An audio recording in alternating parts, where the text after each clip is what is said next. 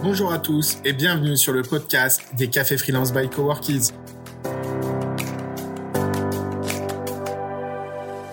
Tous les mois, retrouvez en compagnie de Laetitia Vito, spécialiste du Future of Work, les sujets sur lesquels nous, acteurs du freelancing, nous nous interrogeons. Au programme de ce nouveau Café Freelance, le développement de votre visibilité. En effet, maintenant, votre offre est au top, votre TJM est parfait, il ne reste plus qu'à vous faire connaître au monde entier. Retrouvez tous les conseils de nos experts. Bonjour à tous. Alors, du coup, on va parler de visibilité aujourd'hui et c'est un sujet euh, qui me tient à cœur parce qu'il m'a longtemps mis très mal à l'aise. Euh, J'étais une adolescente un peu complexée et j'avais surtout envie de ne pas être visible. Et l'adolescence chez moi a duré au moins jusqu'à 30 ans. Donc, c'est dire. Euh, mais ce sujet, il est très important dans un contexte de travail et c'est vraiment dans ce contexte-là qu'on, de ce contexte-là qu'on va parler. On va pas parler de visibilité juste pour la visibilité ou de une génération Instagram qui se montre, euh, on parle d'un contexte euh, qui concerne des freelances et de la manière de mettre la visibilité, sa visibilité au service d'une activité, d'une activité professionnelle. Et du coup, je voulais vous partager en, quelques minutes euh, la manière dont je l'ai fait moi et, comment peut-être ça peut donner quelques quelques idées ou quelques conseils pour votre propre activité. Moi, j'ai commencé en 2015 et en 2015, euh, euh, sur ce sujet du futur du travail, il n'y avait pas encore grand-chose. Évidemment, il n'existe pas de diplôme euh, et j'avais pas non plus une expérience professionnelle qui pouvait donner euh, de la crédibilité ou de la visibilité à l'offre que je voulais que je voulais créer. Et donc, ce que j'ai fait, c'est que j'ai commencé à créer des articles parce que écrire, c'était ce que je savais faire le mieux. J'étais une ancienne prof, j'avais l'habitude d'écrire, j'aimais ça. Je faisais partie de ces gens qui aimaient, enfants et adolescents, qui aimaient écrire euh, et notamment même des, dissertations. Donc j'ai fait ça euh, de manière euh, j'ai mis à profit toutes mes qualités scolaires et, et scolaire, euh, je, voudrais dire que c'est un mot qui devrait être positif et pas uniquement négatif parce qu'on l'utilise toujours pour dénigrer, euh, pour dénigrer le travail, notamment de femmes en disant oh, elles sont trop scolaires, alors que scolaire c'est bien. Euh, scolaire ça veut dire savoir écrire, être clair, être pédagogue.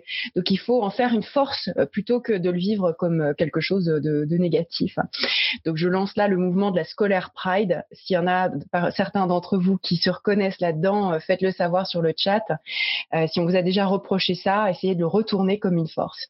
Donc en 2015, j'ai commencé à écrire des articles sur le sujet du travail, sur euh, mes transitions professionnelles, sur euh, le sujet du freelancing, sur tous ces sujets-là, en, en, y mettant vraiment tout mon cœur et puis beaucoup beaucoup de travail, de recherche.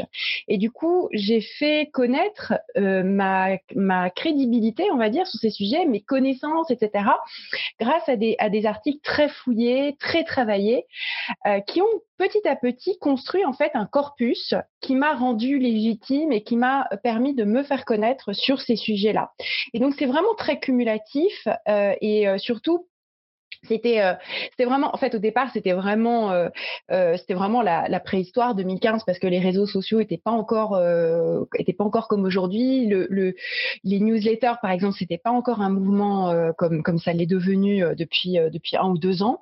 Et en fait moi j'ai commencé sur une plateforme qui s'appelle Medium qui existe toujours qui est toujours extraordinaire. Et j'ai commencé en 2014 déjà à, à, écrire et à créer un petit peu une audience une communauté autour de ça. Et ça a été une énorme ça a été une énorme chance, ça a été une opportunité incroyable pour moi de tout d'un coup me dire j'ai pas de barrière à l'entrée à la publication. J'ai pas besoin de demander l'autorisation d'un grand média pour publier un article euh, sur lequel j'aurais passé euh, des, jours de travail. Et donc j'ai commencé euh, à me rendre visible comme ça parce que ça a correspondu aussi à la période de forte croissance des réseaux sociaux. Et du coup, au lieu de mettre des photos de moi en ligne, je mettais des articles de moi en ligne, ce qui pour la personne timide que j'étais était idéal parce qu'en fait, c'était des idées que je mettais en avant. Et en mettant en avant des idées, j'ai mis en avant une expertise.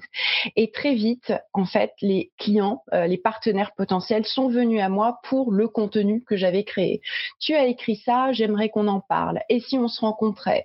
Et c'est venu très rapidement ça m'a permis en fait de créer une communauté sur ce sujet autour du futur du travail avec euh, euh, des plateformes, des cabinets de conseil en RH, des grandes entreprises qui commençaient à s'emparer du sujet en se disant il se passe quelque chose sur le futur du travail, on aimerait, euh, on aimerait en savoir plus, on aimerait explorer ça avec vous. Et très rapidement, en fait, enfin pas très rapidement, justement, ça a mis quand même des années, mais en tout cas, ça, a été aussi un processus cumulatif. Donc, est-ce que est-ce que moi j'ai des conseils à donner euh, C'est pas très facile de dire voilà des conseils à donner parce que chaque génération de médias, de réseaux sociaux est différente. On est dans un univers qui est toujours plus saturé et donc la manière dont j'ai fait moi en 2015, c'est pas la manière dont, il faut s'y prendre en 2021. Et certainement, il y a des choses nouvelles à, trouver. En revanche, il y a quelques conseils ou quelques idées que je peux mettre en avant. C'est attention à tout ce qui est ce qu'on appelle en anglais les vanity metrics. Euh, on s'en fiche que vous ayez 50 000 followers sur euh, sur un réseau social, sur, sur Twitter ou sur Instagram. Euh, c'est pas ça qui compte. C'est pas forcément ça qui compte. Ce qui compte, c'est la pertinence des personnes qui vous suivent par rapport à une activité que vous avez envie de construire. Et donc, euh, on peut en avoir 600 euh, mais si ces 600, ils vous suivent pour des bonnes raisons et que derrière, il peut y avoir le développement d'une activité, ben, c'est beaucoup plus intéressant. C'est cette visibilité-là euh, dont on va parler aujourd'hui. La deuxième chose, c'est qu'évidemment, il n'y a pas un euh, média ou une manière de se rendre visible. Moi, ça a été l'écriture. Plus tard, j'ai commencé à faire des podcasts, à faire des webinars, à faire des conférences. Ça a été devenu autre chose. Pour vous, ce sera peut-être tout autre chose. Ça peut être, ça peut être l'audio, ça peut être le visuel, ça peut être le dessin, ça peut être la photo. Voilà, il y a plein de manières en fonction du talent et de l'activité qu'on a de se rendre visible. C'est pour ça que dans la table ronde d'aujourd'hui, j'avais envie euh, d'inviter deux personnes qui parlent de ça avec des points de vue différents parce qu'elles ont créé leur visibilité autour de types de contenus très différents. Euh, pour l'une, c'est le podcast, donc c'est l'audio, et c'est le fait d'inviter des personnes qu'elles avaient envie d'entendre pour créer une communauté très puissante et finalement aussi une visibilité en tant que podcasteuse, euh, pour derrière encore créer une activité. Et puis pour la deuxième, c'est une newsletter. C'est par une newsletter que je l'ai connue. Et donc euh, voilà, donc c'est du coup deux personnes qui ont créé une, une réputation, une réputation forte autour de deux types de contenus très différents, mais de très grande qualité. Et donc, je suis très, très heureuse de les recevoir aujourd'hui. Il s'agit de Sandra, Sandra Fiodo. Alors, bonjour Sandra, si tu veux déjà apparaître et faire coucou, euh, c'est le moment. Euh, vous la connaissez sûrement parce que c'est la créatrice d'un podcast qui cartonne, qui s'appelle Les Équilibristes, dans lequel elle interviewe euh, des hommes, des femmes qui choisissent tout, qui ont trouvé les moyens d'intégrer leur vie professionnelle et leur vie pro, parce qu'on a tendance à séparer les deux et en fait euh, faire semblant dans l'une que l'autre n'existe pas. Euh, et ça, c'est pas possible. Donc, euh, donc Sandra a invité plein, plein de, plein de gens et puis elle a créé une activité derrière. C'est de ce dont elle va nous parler dans un instant. Et puis la deuxième invitée qui peut venir aussi nous rejoindre, c'est Noémie Aubron. Qui a créé une newsletter qui s'appelle La Mutante. Elle va vous en parler mieux que moi parce que c'est un contenu très original, c'est une manière d'écrire très particulière. Elle réinvente la prospective, euh, la science-fiction et la newsletter, tout ça en même temps. Euh, et elle utilise la fiction pour euh, penser, pour mieux penser le futur, parce qu'en fait, il n'y a pas mieux. Il n'y a pas mieux que de se mettre dans l'empathie et le travail créatif de la fiction pour, pour imaginer le monde de demain. Et dans son activité professionnelle, elle va nous en parler aussi, euh, eh bien, elle est au croisement de la prospective, du conseil, et elle utilise précisément ces qualités d'écriture pour au service de, ses clients. Donc elle va nous en parler. Elle a récemment rejoint euh, 15 marches euh, avec euh, cette idée que voilà, il fallait aider les entreprises euh, à bien saisir les signaux faibles pour euh, comprendre le, pour imaginer ou, ou, ou se préparer au monde de demain. Merci à toutes les deux d'avoir accepté notre invitation de freelance. Alors, on va, je voudrais commencer par euh, poser des questions à Sandra. Du coup, Noémie, soit tu restes avec nous, soit si tu veux, tu peux quitter un instant et puis revenir euh, quand, quand je parlerai à nouveau de toi et que, et que tu sentiras, euh, tu entendras ton nom. tout de suite. à tout de suite. Alors Sandra, j'aimerais bien que tu partages avec nous ton parcours de, de, podcast, de podcasteuse. Euh, mhm. Comment est-ce que tu as commencé? Comment est-ce que tu t'y es mise? Et comment est-ce que tu as gagné en visibilité? Podcast est vraiment très connu. Comment est-ce que tu as réussi à le rendre aussi, dire audible bah déjà bonjour tout le monde et merci beaucoup pour l'invitation. Je suis hyper heureuse de venir partager euh, mon expérience en espérant qu'elle puisse euh, voilà, inspirer euh, sans, sans, valeur de leçon, mais en tout cas inspirer. alors oui, les équilibristes, je l'ai créé fin 2018, vraiment dans l'idée de, de, vouloir créer des conversations que j'entendais pas assez à mon goût. Comme tu le disais, Laetitia, j'avais vraiment cette euh, cette gêne en fait par rapport à la façon dont on parlait de l'ambition, de la carrière, de la réussite, euh, et qui excluait en fait tout ce qui était hors sphère professionnelle. Et, je me disais, mais en fait, zut, comment font les gens qui ont l'air d'avoir réussi, qui ont des carrières euh, brillantes, intéressantes, euh, et, qui ont une vie de famille à côté en fait? C'est quoi les, ingrédients? Comment on fait? Moi, j'étais une maman tiraillé par la culpabilité, euh, beaucoup en déplacement et, et qui me disait euh, bah zut en fait je, je, fais comment avec tout ça? Et, euh, et je trouvais qu'on manquait de conversations nuancées sur le sujet qu'on manquait de, de... j'entendais pas justement des mères qui me parlaient de leur culpabilité et comment elles la géraient ou, ou des pères qui parlaient de comment ils arrivaient à imposer le fait qu'ils voulaient peut-être se déplacer moins pour être avec leurs enfants. Enfin voilà je voulais entendre des choses un peu plus nuancées que la working mom qui rentre très tard le soir voit jamais ses enfants ou celle qui met sa carrière entre parenthèses pour s'occuper de ses enfants. Je trouvais que c'était trop tranché. Je voulais, je voulais l'entre-deux. Euh, et je me suis lancée dans le format podcast parce que j'avais commencé à en écouter beaucoup et notamment des podcasts américains j'ai grandi aux US et je suis très imprégnée de la culture et de la façon d'aborder les sujets. Ils ont eu un temps d'avance sur nous, sur, sur ces thématiques que j'aborde. Euh, et je trouvais que le podcast, enfin, j'ai cherché après coup à expliquer pourquoi c'était comme ça, mais j'ai des souvenirs très précis de podcasts que j'ai écoutés, de déclics qui m'ont provoqué, euh, où je sais exactement où j'étais, ce que je vivais ce jour-là. Et, euh, et j'étais fascinée par ce pouvoir de la voix et des histoires des gens, euh, d'entendre les histoires des gens. Et en fait, il se trouve que c'est tout simplement parce que notre cerveau est câblé pour la transmission orale et pour la, transmission sous forme d'histoire. Et c'est ça qu'on retient le mieux. Euh, donc j'avais envie d'offrir ça. Et, euh, ça a été, euh, moi j'étais une, je dis j'étais parce que ça va beaucoup mieux, mais j'étais une énorme perfectionniste. Et, et, de me lancer, ça a été, euh, ça a été compliqué parce que j'avais j'avais très peur de faire un truc qui qui intéresse pas. Je me dis mais qui qui va avoir envie d'écouter ça? Et puis je me suis lancée et en fait c'est vraiment c'est ce que tu as dit quand tu t'es reprise tout à l'heure. Tu as dit et puis et puis très vite en fait c'est pareil c'est pas très vite ça s'est fait vraiment petit à petit. Euh, voilà ou petit j'ai envoyé à mes amis puis aux amis d'amis et puis petit à petit ça a grossi.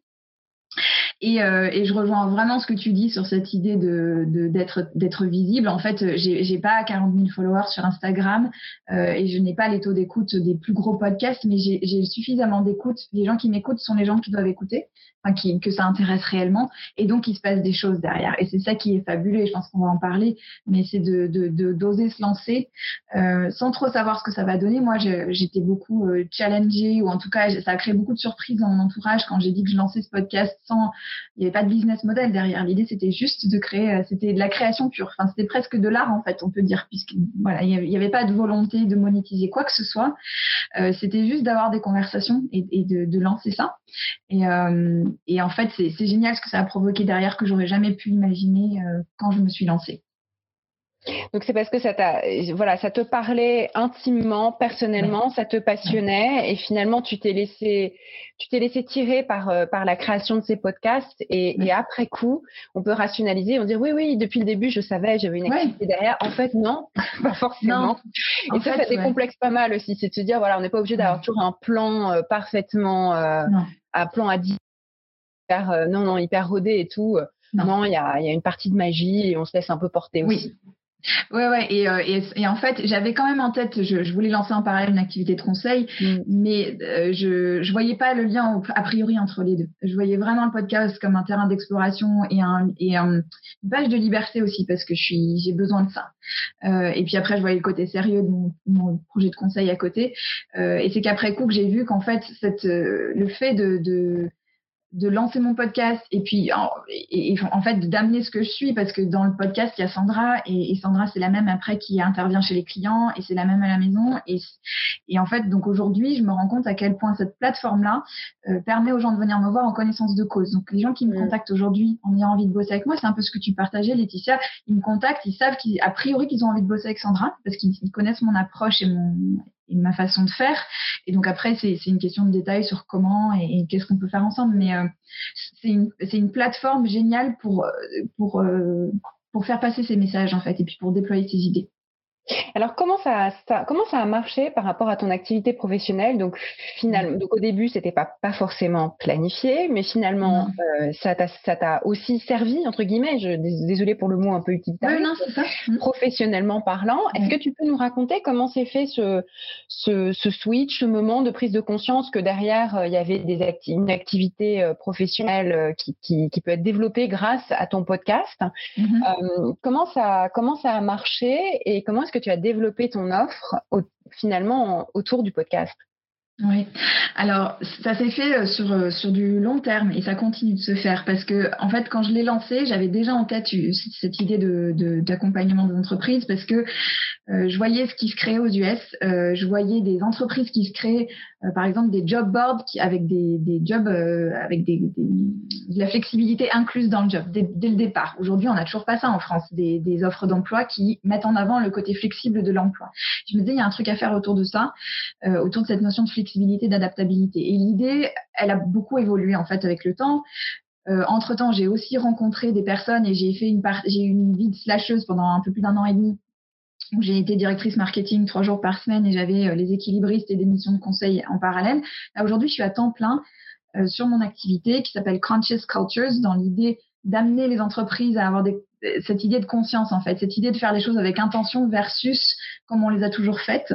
Euh, et en fait, c'est vraiment, c'est la suite logique en fait des équilibristes parce que dans les équilibristes, on s'intéresse à l'individu, à son système, mais à son système familial, à son système, pas, pas tellement à, l'entreprise, ou en tout cas pas euh, sur des leviers de l'entreprise. Et je me disais, on peut, enfin, le sujet ne peut pas s'arrêter là. Et, on l'a trop traité comme un sujet individuel, ce sujet de l'équilibre vie pro vie perso. On a trop pensé que c'était aux gens de s'organiser, que c'était aux gens de faire des choix, etc. C'est pas c'est pas vrai. Euh, ce qui est vrai, c'est qu'il y, a un, contexte systémique et que l'entreprise a un énorme rôle à jouer et que euh, ce sont des sujets qui font un peu peur parce qu'on s'imagine euh, un peu des usines à gaz ou des choses très complexes, alors que bien souvent c'est des choses très simples. Et donc j'ai eu envie de simplifier les choses pour les entreprises et de les prendre un peu par la main pour dire il y a un décalage d'offres et de demandes. Je suis une marketeuse. Donc, euh, donc moi, je vois un décalage d'offres et de demandes. Je vois un décalage entre une demande qui a énormément changé. Les gens vivent différemment et donc ont envie de travailler différemment. Et l'offre côté entreprise qui, qui, qui tarde à s'adapter, qui a du mal à s'adapter. Donc, je propose des services autour de ça, des services d'audit. Euh, des services de podcast aussi. Euh, là, je viens de terminer une série euh, sur l'équilibre vie pro perso pour un client dans le luxe, euh, sous forme de formation, sous forme d'atelier.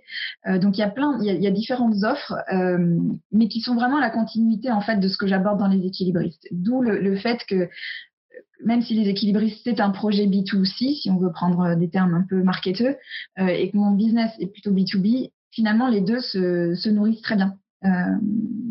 Oui, génial. Tu es passé de l'individu au collectif en disant finalement qu'il y a un va-et-vient entre les deux parce que c'est pas qu'une question individuelle, même si c'est bien d'avoir cette réflexion personnelle. Il y a aussi une question de culture, de culture d'entreprise, de culture du travail, de culture sociétale, d'institution. Est-ce que tu as euh, accès, euh, on en parle beaucoup aux États-Unis, au child care, aux euh, gardes d'enfants, etc. Si c'est pas le cas, bah il y a pas grand-chose que tu peux faire. Même bah si tu as tous les livres, même si tu as tous les livres de développement personnel du monde, que tu voilà, et à un moment il y a des limites, il y a des choses qui nous dépassent. Si on a, si on est avec un conjoint, si on a, si on est mère seule ou si on est avec un conjoint qui fiche rien à la maison, c'est pas la même c'est pas la même problématique euh, exactement c'est pas qu'un problème euh, personnel. Et du coup tu, tu mm. es passé voilà du micro au au macro. au sociétal au macro avec euh, cette cible qui est de dire bah vous les entreprises vous avez un rôle à jouer aussi et puis bah je peux vous aider avec mon expérience et, et mes connaissances du sujet c'est ça. Et puis, dans, sous un angle, euh, tu vois, pas culpabiliser. Enfin, en fait, c'est un sujet où on, bah, tout le monde se renvoie un peu la balle, quoi. Et les entreprises ont aussi un peu du mal à s'y mettre en se disant, bah, finalement, ça, ça relève de l'individu. Et là, la période a été très propice à, à ces sujets-là, puisque euh, euh, ben, tout est flouté. Quoi. Avec le, les confinements, on, on peut plus faire semblant que les gens, en fermant la porte euh, du bureau, il se passe rien, le, enfin, qu'ils n'ont pas de vie en dehors. Quoi. Donc, c'est, donc on, on, rentre vraiment dedans et c'est super intéressant de voir les, les, prises de conscience qui se passent au niveau des entreprises, est-ce qu'elles sont prêtes à faire ou pas pour mm. accompagner les gens. Donc quand on est mère, on reste mère au travail et quand on est et quand on est travailleuse, on reste travailleuse euh, bah, dans sa parentalité, etc. Ouais, ouais, bien sûr. Je voudrais savoir si tu as des, conseils à donner à des gens qui se lanceraient dans la création de podcasts. Parce que du coup, maintenant, je ne sais pas combien de numéros des équilibristes il y a eu depuis, depuis la création, mais ça en fait un, mm. sacré paquet.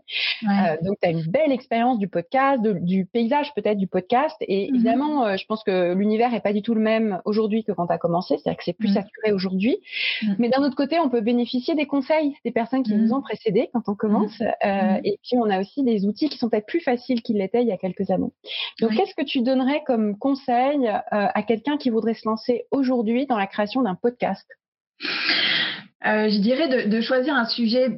Enfin, ça paraît évident, mais c'est, vraiment ça parce que c'est beaucoup de boulot. Enfin, il faut vraiment le savoir. C'est euh, ça, prend du temps. C'est, très chronophage. Euh, donc il y a toute une phase un peu de une courbe d'apprentissage qui est incompressible, mais finalement on s'approprie assez facilement la technique et tout ça, ce qui peut paraître parfois. Enfin, souvent quand on pose des questions, les gens ont un peu peur du côté technique.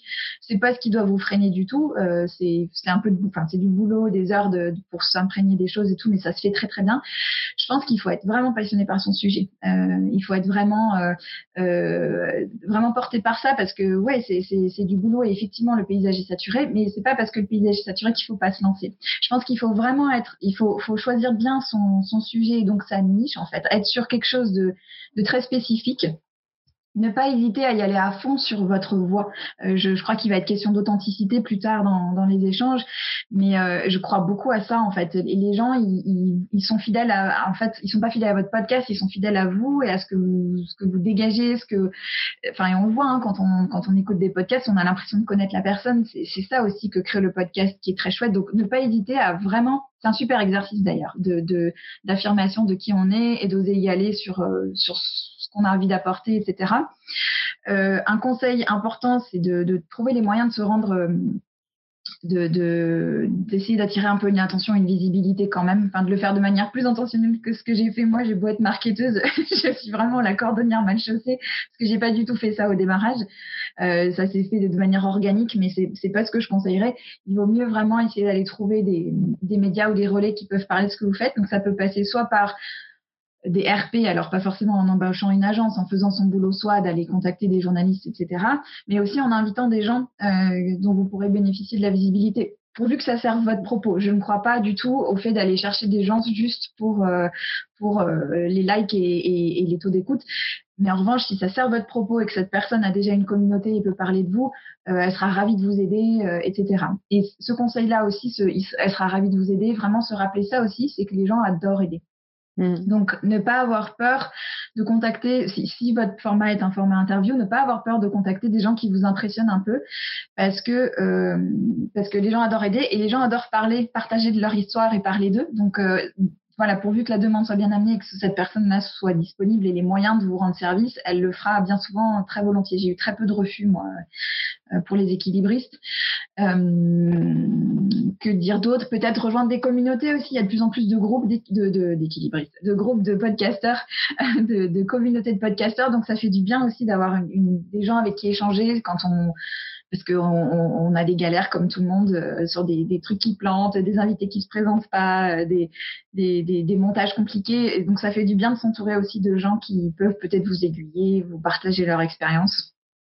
Il y a des vraies euh, écoles hein, qui sont montées là-dessus. Justement, aux États-Unis, il y a une, grosse communauté qui est une école aussi qui s'appelle On Deck, euh, qui, euh, en gros, accompagne des gens qui vont faire grandir un podcast. je pense qu'il y a des équivalents comme ça en Europe aussi, de, de communautés de podcasteurs qui suivent les tuyaux, qui s'aident, etc. Et ce que mm-hmm. tu as dit sur les interviews, c'est très, très juste. C'est qu'il y a très peu de gens qui ont qui aiment pas être interviewés ou parler d'eux-mêmes. Mm. Euh, et, et, du coup, c'est un moyen extraordinaire de, de, de, aussi de créer une communauté, c'est-à-dire d'aller chercher les gens euh, avec qui on a envie d'être en contact. Et euh, on a ce prétexte de dire, bah, je vais vous interviewer, et on mm. apprend à leur contact. Et évidemment, tu l'as dit, de, on, on, bénéficie indirectement ou directement aussi de leur visibilité à eux, en fait. ça, c'est un peu le secret, le, le, le non-dit, mais c'est vrai, et tout le monde le sait. Et ça marche aussi à l'écrit, quand tu des mm. interviews à l'écrit, c'est pareil. Mm. Mais le podcast, je pense que c'est un des outils les plus puissants pour, euh, pour faire ça, euh, interviewer des gens. Ouais. Ouais. ouais. et puis, euh, et je rebondis sur ce que tu dis, il y a très peu de gens qui aiment pas être, euh, je sais plus comment tu dis, mais enfin, des gens qui, oui, qui n'aiment pas être interviewés, mais il y a des gens pour qui c'est un exercice compliqué. Enfin, tu vois, qui sont, euh, c'est pas évident euh, forcément. Et ça, c'est un truc que j'ai appris aussi assez rapidement, c'est à vraiment prendre soin de mes invités et à les, à les mettre très à l'aise. Et ça, c'est un truc hyper important aussi, euh, de, de leur offrir la possibilité de, de, de, couper des choses s'ils en ont envie, enfin, d'avoir vraiment la main aussi sur les de, le réécouter avant pour qu'ils soient complètement à l'aise pour le partager et pour, euh, pour en être fiers. Quoi. C'est ça le but. Johan nous indique qu'on est arrivé à, la fin. Je vais mettre du temps un petit peu ce euh, matin. C'est super intéressant en tout cas, Sandra. Merci beaucoup. C'était juste pour faire un petit rappel sur ta vie. Merci beaucoup, Sandra, pour tes conseils avisés. Et euh, du coup, maintenant, on va parler d'écrit, on va parler de newsletter avec Noémie. Coucou Noémie. À tout, à tout de suite, Sandra. Merci beaucoup. Bonjour tout le monde. Bonjour Noémie. Alors du coup, je vais te poser un petit peu les mêmes questions, mais sur un format qui est très différent, qui est celui de la newsletter. Euh, donc toi, tu as lancé une newsletter qui s'appelle La Mutante. Je ne sais pas si je l'ai dit dans mon édito que ça s'appelait La Mutante. Euh, je pense qu'on va mettre le, lien dans le dans le chat évidemment. Euh, comment est-ce que comment est-ce que comment et pourquoi est-ce que tu as lancé cette newsletter? Comment ça s'est fait le tout début? Est-ce que tu peux nous en raconter la genèse? Est-ce que comme Sandra tu ça s'est fait de manière un peu organique ou est-ce que tu avais un plan très très clair et tu savais où tu allais? Et puis comment est-ce que tu vis cette contrainte d'une newsletter hebdomadaire parce que voilà, tous les jeudis, euh, ça doit partir et c'est quand même une sacrée contrainte, ce côté très très régulier euh, d'une newsletter. Ouais, bah alors euh, déjà je commence par le fait qu'il y avait absolument aucun plan. Ça c'était, je pense que c'est le point commun entre beaucoup de, de créateurs de ce type-là, c'est que je ne savais pas du tout ce que j'allais faire. En fait, c'était plutôt, pour moi, c'était plutôt une transition depuis le monde salarié, où en fait j'avais plusieurs constats. C'est que je savais que j'étais créative, mais que je l'avais jamais vraiment exprimé dans mes dans mes jobs précédents, donc j'avais vraiment envie de me reconnecter à ça. Euh, et puis j'avais aussi euh, envie d'explorer un petit peu euh, le, côté un, peu émotionnel. Alors moi, mon, champ d'action et mon champ d'activité, c'est celui de l'innovation. On, parle beaucoup de modèles, on parle de, de services, on parle de design. Et, parfois, l'émotion, elle est un petit peu mise de côté. De même que le long terme, on parle souvent de, court terme. Donc moi, je savais que j'avais il y avait des choses de ce type-là que j'avais envie de, euh, de, faire coïncider, de, de mettre en lien. Euh, et puis euh, pour pour rebondir aussi sur le du coup le, le, titre de la conf, moi je cherchais pas de la visibilité, je cherchais de la lisibilité. Euh, c'est-à-dire qu'en fait moi je suis un profil assez généraliste euh, où en fait bah, j'ai beaucoup de compétences, je peux, mais je rentre pas dans un métier ou dans une case. Et donc j'avais besoin de me créer ma case pour que les gens comprennent un petit peu ce que je pouvais faire. Donc j'étais vraiment dans cette logique d'essayer de, de déterminer le positionnement que je ne connaissais même pas en fait qui était le mien. Euh, et donc c'était un c'est un peu dans cette optique bah, que j'ai pris la plume parce que je, savais que c'était quelque chose que j'avais envie de faire. J'étais euh, j'étais vraiment guidée par ça. J'étais aussi inspirée je pense par des profils comme les tiens que je suis depuis très longtemps. Et, euh, et par Stéphane qui est devenu mon, mon associé Stéphane Schultz écrit aussi une newsletter depuis, euh, euh, je pense bien 4 ou 5 ans. Donc euh, c'est des, enfin, des, profils comme ça qui m'ont beaucoup inspiré. Et je savais que je voulais que je voulais faire mm, quelque chose d'à peu près similaire, mais pas la même chose. et je crois que c'était aussi cette cette quête de bah, qu'est-ce qu'est-ce qui me ressemble, qu'est-ce que qu'est-ce que je peux apporter aussi au lecteur qui sera différent, et qu'est-ce que finalement je peux proposer comme expérience de lecture qui me ressemble et qui fasse que bah, j'ai envie toutes les semaines de prendre la plume parce qu'en fait c'est vraiment pour pour euh, lier à la dernière partie de ta question euh, il y a quand même cette euh, cette notion de dire bah il y a une espèce de contrainte mais moi que je que j'aime bien en fait dans la régularité puisque du coup je publie tous les jeudis matins euh, et, en fait, ce qui est hyper intéressant, et Sandra l'évoquait avant, c'est la courbe d'apprentissage. Euh, souvent, quand les gens voient ma, ma newsletter, ils me disent mais tu, mets combien de temps pour la faire? Euh, les, premiers mois, je mettais très longtemps. Et là, j'arrive vraiment à systématiser. Je trouve qu'il y a une sorte de, de, systématisme qui se crée dans la créativité que je trouve hyper intéressante, dans la manière aussi de structurer sa veille et la transformer après en récit. Donc, c'est vraiment le, cœur de ma, de ma newsletter. Euh, et du coup, c'est ce lien-là, il se fait vraiment de manière hyper euh, naturelle euh, de, dans, les, dans les liens que je fais, dans la manière dont je regarde le monde au quotidien. Et du coup, ça, je trouve que ça, c'est hyper riche dans, du coup, dans ma manière de, d'aborder les choses, d'avoir cette lentille, en fait, cette focale qui fait qu'à la fois les gens savent que c'est ce que je fais et que moi je sais aussi au quotidien que c'est ça qui me guide.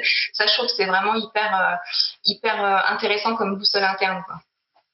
En fait, la fiction et ce regard qu'on a avec la fiction, c'est quelque chose qui nous suit quoi qu'on fasse. C'est pour ça que les gens qui vivent avec des écrivains, ils flippent toujours de se retrouver dans le prochain roman euh, de manière négative, etc. Ils disent qu'est-ce qu'elle va sortir, qu'est-ce qu'elle va inventer?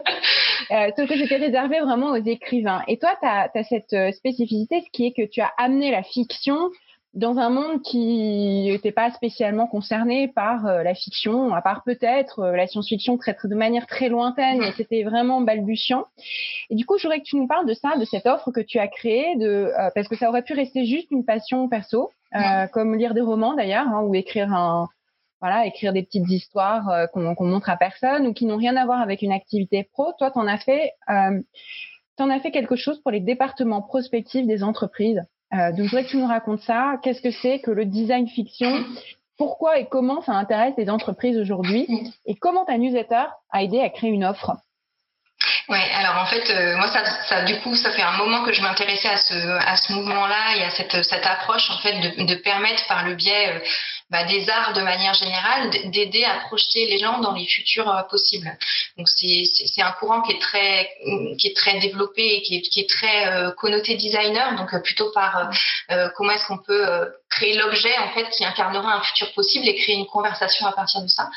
C'est toujours une, une approche qui m'a qui m'a vraiment vraiment beaucoup intéressée parce que j'avais vraiment cette frustration de comment est-ce qu'on comment est-ce qu'on plonge, euh, comment est-ce qu'on immerge euh, des publics dans des dans des futurs possibles, comment est-ce qu'on en crée une conversation pour que du coup le long terme revienne dans le processus de décision, de prise de décision, euh, notamment dans les dans les dans les stratégies d'innovation qui est vraiment le mon cœur d'activité.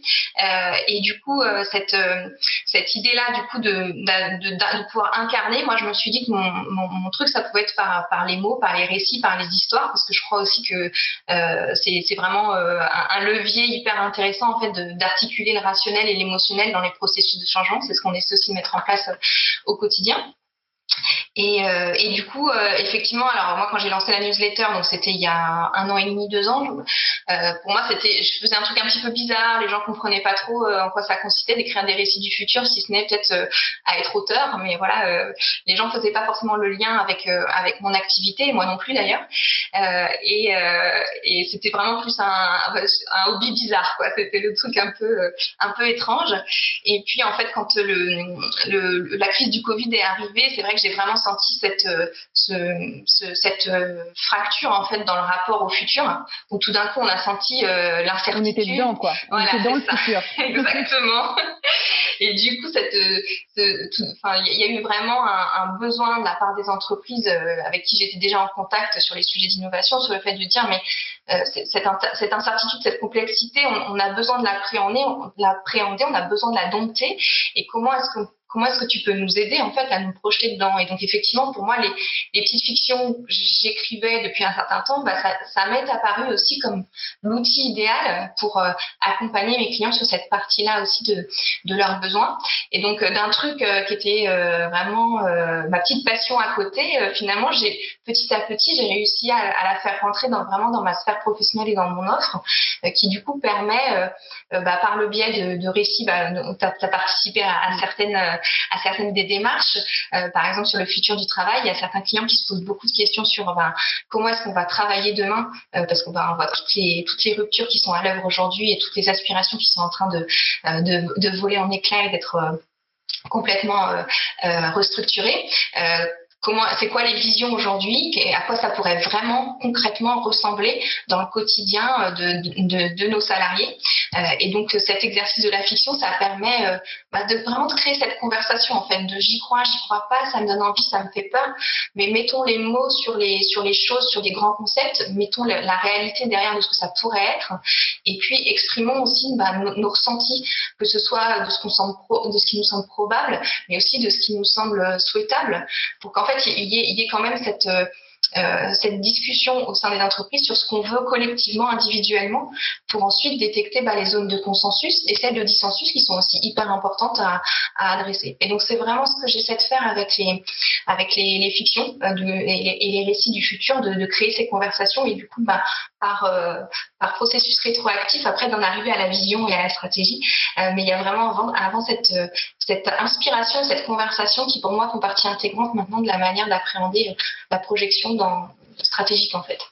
Alors j'imagine que tu as beaucoup d'engagement sur ces newsletters parce que les gens se sentent concernés, peut-être pas à chaque fois, mais au moins une fois de temps en temps, ils se disent mais c'est tout moi, ou bien c'est exactement ce dont j'ai peur, ou bien c'est exactement ce qui me fait rêver. Et puis c'est souvent assez nuancé, ça touche, euh, tu l'as dit au début, ça touche les émotions. Donc euh, il y, a un, ouais, il y a un engagement qui doit être très très fort.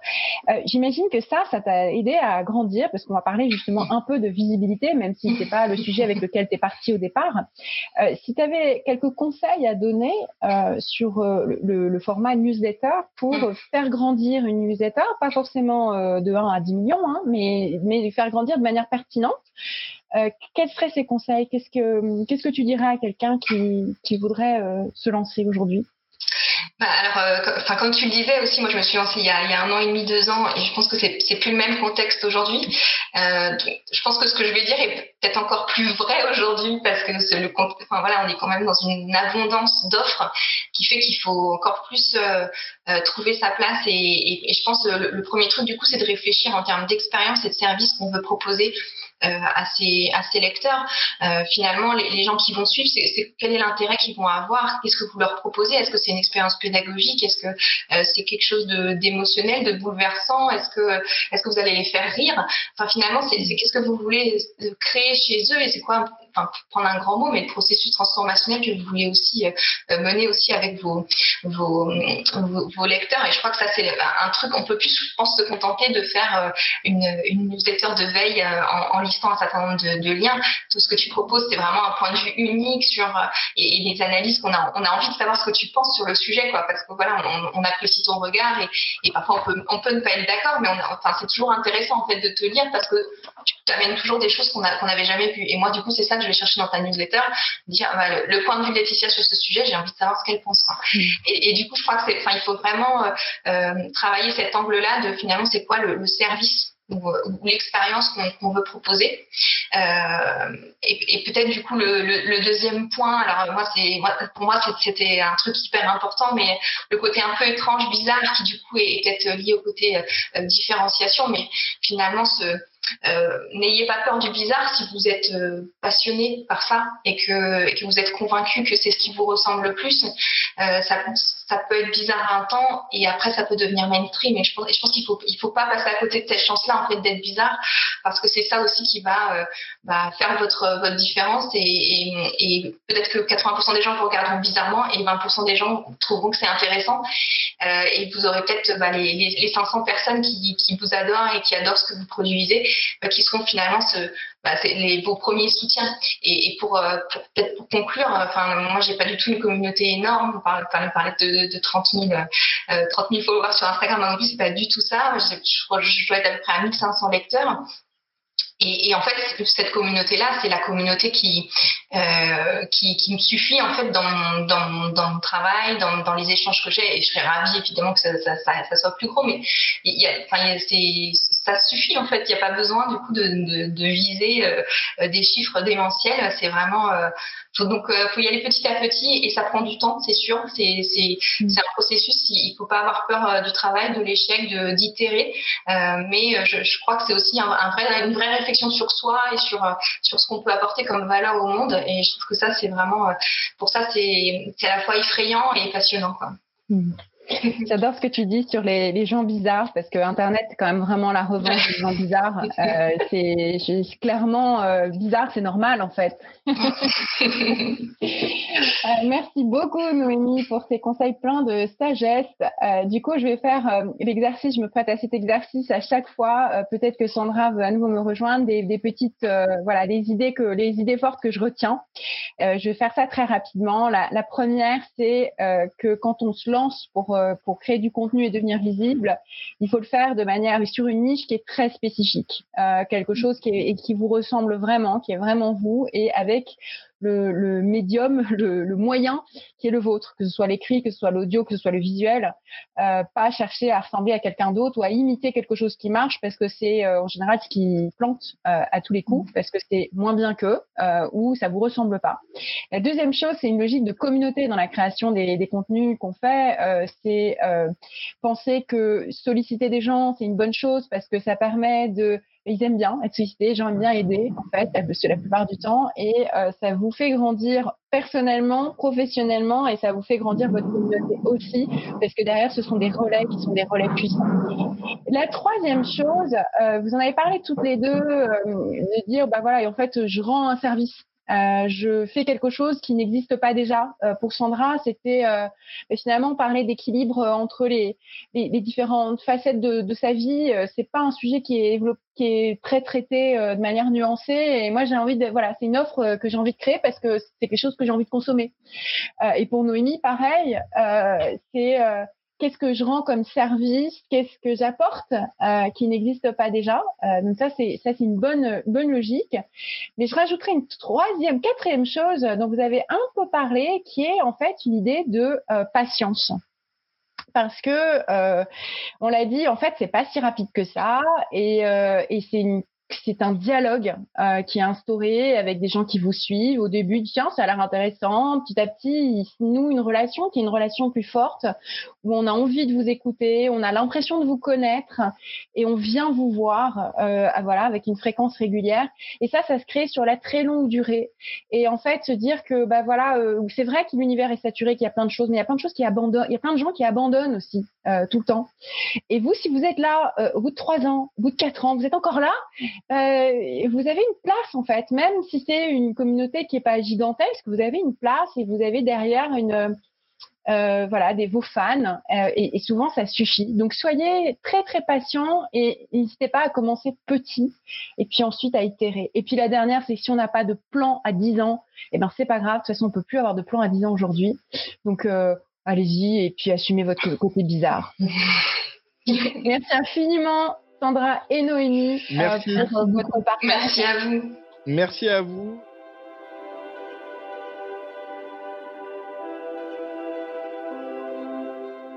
Merci à tous nos invités et participants pour cette édition. Vous ne faites pas encore partie de la communauté? Inscrivez-vous gratuitement sur notre plateforme coworkis.com. Retrouvez tous les avantages négociés pour vous, mais aussi toute l'actualité du monde du freelancing sur notre blog. On se retrouve le mois prochain pour un nouveau café freelance.